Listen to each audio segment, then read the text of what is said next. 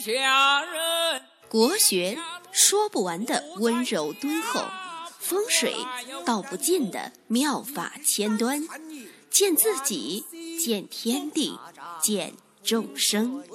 尽在国学与风水。各位听众，大家好，我是罗云广志，我的微信号呢是幺八零幺五个五七字，大家呢有风水、起名、命理方面的问题啊，可以加我的微信咨询探讨。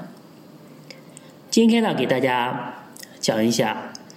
在古时候人们是怎么给出生的孩子命名的。嗯，这个呢，在《左传》上有一段记载。《左传》呢说，这个桓公啊生了一个孩子，哎，就是他的大儿子长子。我们知道啊，古代啊非常非常的这个呃注重长子，哎，特别是嫡长子，因为嫡长子的话会继承他的家业，继承他的事业，所以呢。这个嫡长子呢，他未来呢就是鲁国的国君，哎，所以一定要起一个非常好的名字。那这个桓公呢，问这个博学的申须，哎，就是说，请教先生，该如何给孩子起名？哎，申须回答说，哎，名有五，有姓，有义，有相。有甲有类，哎，呃，五种起名方式。这个，然后他接下来就解释了：以名声为姓，以德命为义，以类命为相，取于物为甲，取于父为类，嗯。不以国，不以官，不以山川，不以隐疾。不以畜生，不以器币，所以这些呢，他后面说，前面说的呢，就是五种方法：信、义、相、甲、类。后面说呢，不以国，不以官，就是忌讳的，不能用这些东西来命名。哎，那我们就删繁就简，说一下所谓的这个这个。申虚呢总结的中国古人五种取名方法，哎，我们来进行分类说明一下。第一个就是姓，哎，姓呢就是书信的信，信”“信呢在古代呢就是说人出生的时候啊带来的特殊的标记，比如说你身上有胎记啊，哎。或者说，你脚底下有这个北斗七星啊，对吧？就是有一些意象，或者说你生下来的时候房子红彤彤的，哎，或者是这个怀孕的时候梦到一个什么钻到肚子里面，是吧？中国古代嘛，本来就很相信这些祥瑞，这就是所谓的信，哎。比如说手掌上的一些特殊的纹路，或者是一些特殊的日子等等等等。比如说唐叔虞，哎，他这个手掌呢有这个纹路了，他的手纹非常的特别，像这个呃像一个鱼字，所以说故名之曰鱼，哎。这个鲁季友他出生的时候啊，他的手掌纹路啊像一个朋友的友字。哎所以说呢，他名之曰友，哎，就诸如此类嘛。呃，第二个呢，就是所谓的义，啊，义就是就是刚才我提到的，就是以祥瑞之字名之，哎，用祥瑞来命名。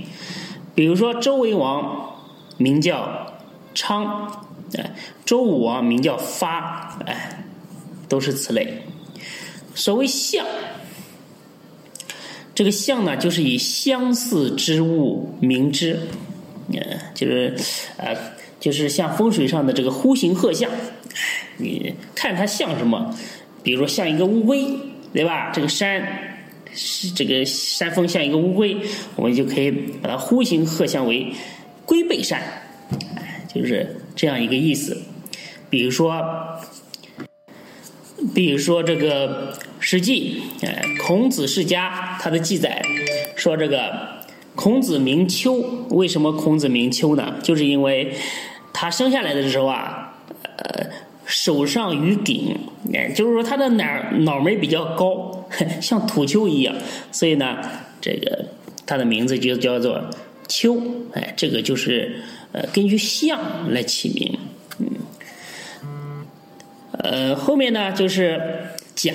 甲就是万物之名，甲托之意，甲就是放放假的假的那个多音字甲。这个春秋呢，有很多人就叫做楚旧，哎，这个比如说宋昭公，哎，继之公孙曰楚旧，就这个楚旧是什么意思呢？楚旧就是坚实不坏，非常的结实，非常的坚硬，哎，就是人们取这个楚旧的意思呢，就是说，哎，这个孩子能够长得非常结实。呃呃，很健康，呃，而且呢，能够长命百岁，啊，就是金刚不坏之身嘛，呃，楚就就是金刚不坏的意思，哎，这个孔子呢，当时给他的孩子起名曰礼，哎，就是什么意思呢？就是孔子呢，希望他的孩子啊，将来能够这个礼于跃龙门，就这个意思。而且呢，孔子是一个讲礼的大师，这个礼是礼就是呃礼貌的礼，哎，讲理的大师，所以这个礼呢也这个暗合了这个仁义礼智信的礼，哎，所以说这个孔老夫子啊在起名这方面啊还是非常的有寓意的。所谓的类，哎，类呢就是一个类别一类嘛。就是取和其父亲类似的名字，对吧？它有一个衔接，就像人的名和字一样，有一个衔接过渡解释。比如说鲁桓公和他的这个太子呢是同日而生的，哎，所以呢给他取名叫做同，哎，相同的同。然后另外呢，申虚后面就是刚才我们提到的，哎，取名字呢会有一定的。忌讳和回避的原则，首先呢，最好不要以大的、重要的事物来命名，因为依照这个古人的风俗啊，对神他的名字是要忌讳的。你比如说，以前我在朋友圈就发过，有一个人给他孩子想起名叫如来，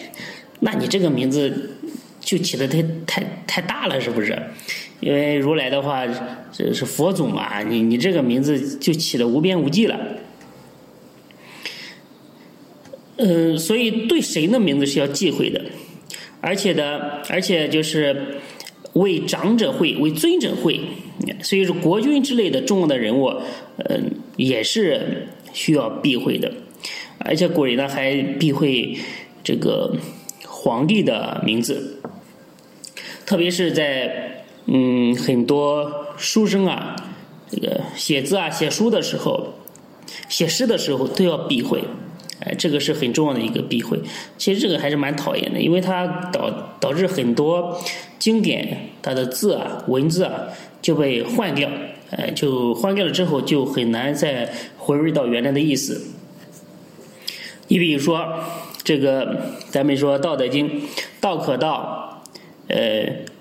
最古老的版本是“道可道，非恒道也”。啊，这个“恒”是永恒的“恒”嘛。啊，后来呢，嗯，可能是为了避讳这个汉武帝刘恒，呃，不是这个刘恒的这个，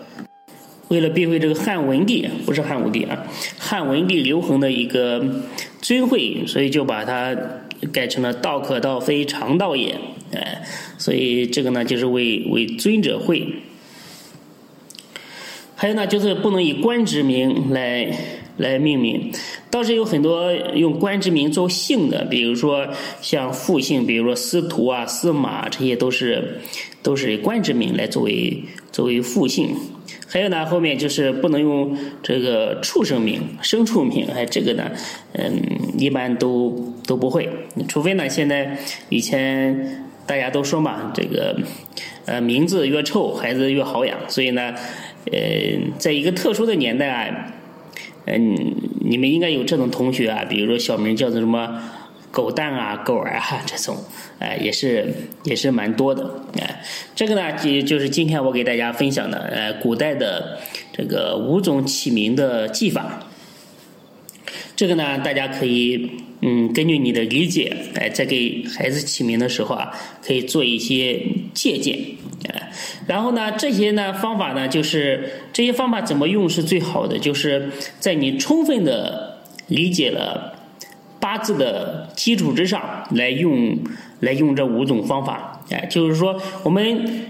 就像树一样，树的话它是有根的，哎，这些方法的话它属于枝干和枝叶，哎，什么是根呢？就是一个人的命格，他的五行偏好，哎，呃，怎么样补足他的不足？这个呢是呃起名的根，所以在这个根的基础上，然后再开枝散叶。好了，今天呢就给大家讲这么多。更多的国学知识，请大家关注公众号“福慧正堂”。谢谢大家的收听。